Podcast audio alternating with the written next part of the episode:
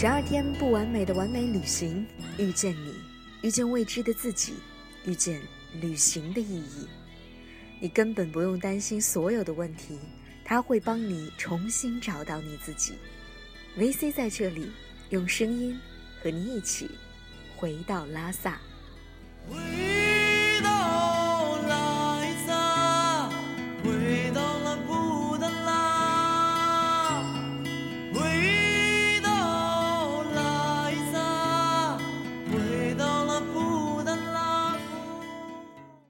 二零一四年九月二十六号，酥油茶与拉萨啤酒。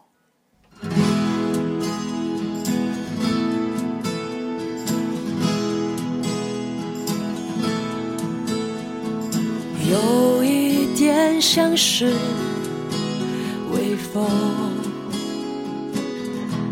比起过生活，更像呼吸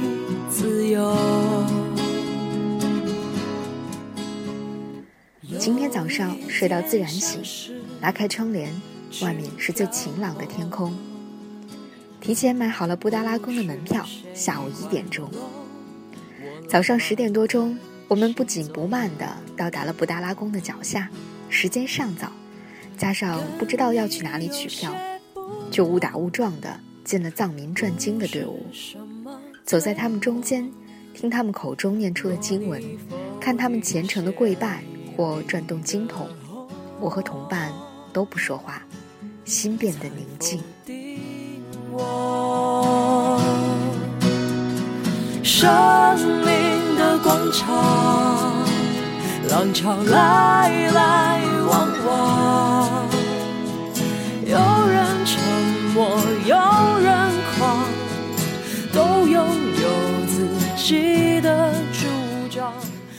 下的布宫和夜晚的布宫有着截然不同的风格。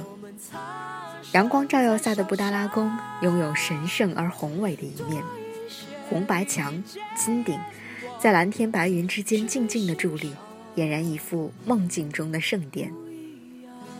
离参观时间还早，于是走进了附近的一家藏餐馆。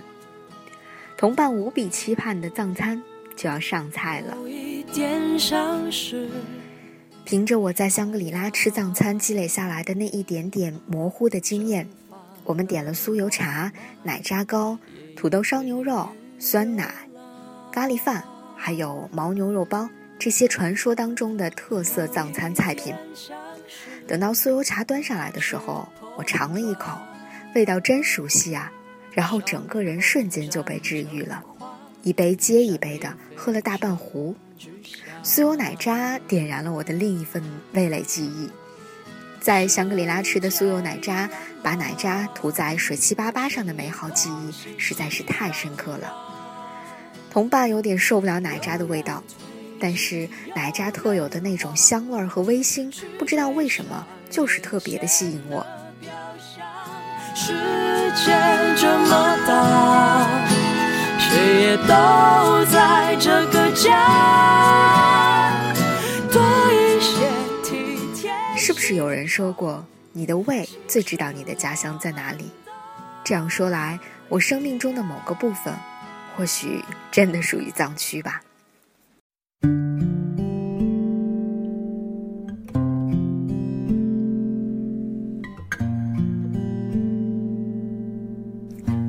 自从来到拉萨，总觉得整个人一直都处于一种类似空白的状态，好像一张白纸。出现在我世界当中的任何人、任何事都接受无障碍，情绪几乎成为了内心最直接的反应，不加控制，开心就尽情的笑，突然被什么打动了就安静不说话。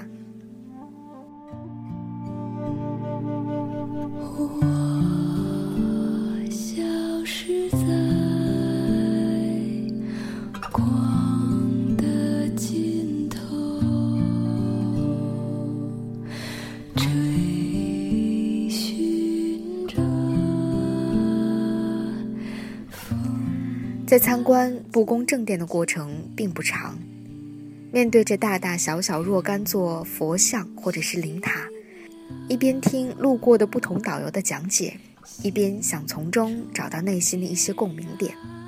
但不得不说，藏传佛教实在是太过博大精深了。我努力的梳理，也只是记住了其中很小很小的一部分。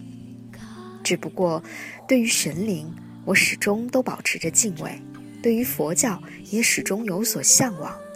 在这里，我的心始终都虔诚的安静着，即便仍然无法有所得，但是仍然被某种情绪充盈着。之后逛八角街，一路从布宫步行过去，简单逛了周边的小店，就开始坐在大昭寺的门口晒太阳。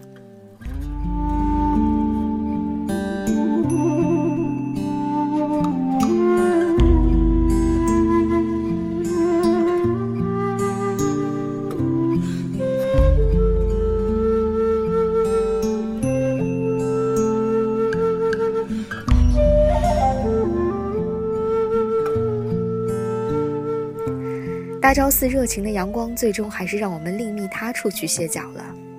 误打误撞的进了一家超级迷你的酒吧——西藏老鬼。这里没有酒水单，其实连老板是哪一位我们都不知道。这里所有的酒水一律十元。老板和一帮朋友在旁边聊天。我们点了两听传说中的拉萨啤酒，在来高原的第二天就破了另外一条规矩。No 作 no 大，大概就是这样吧。但是，一如既往的，我们在喝完啤酒之后，完全没有什么不适，反而觉得和拉萨的距离又更近了，更亲密了。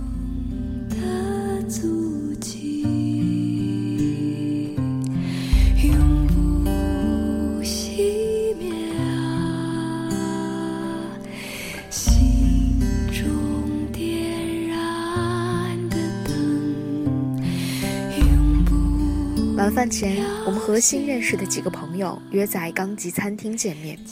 中间插空，跑去不远处编了八条彩绳小辫子，瞬间有了几分西藏姑娘的感觉。刚吉二楼可以把大昭寺广场尽收眼底，还能够看到远处的雪山以及永远也看不够的蓝天白云。酥油茶，再来一壶。几个人边喝酥油茶，边吹着拉萨的晚风，晒着太阳，聊着各自过往的旅行故事，当然也聊生活和工作，亲切舒服。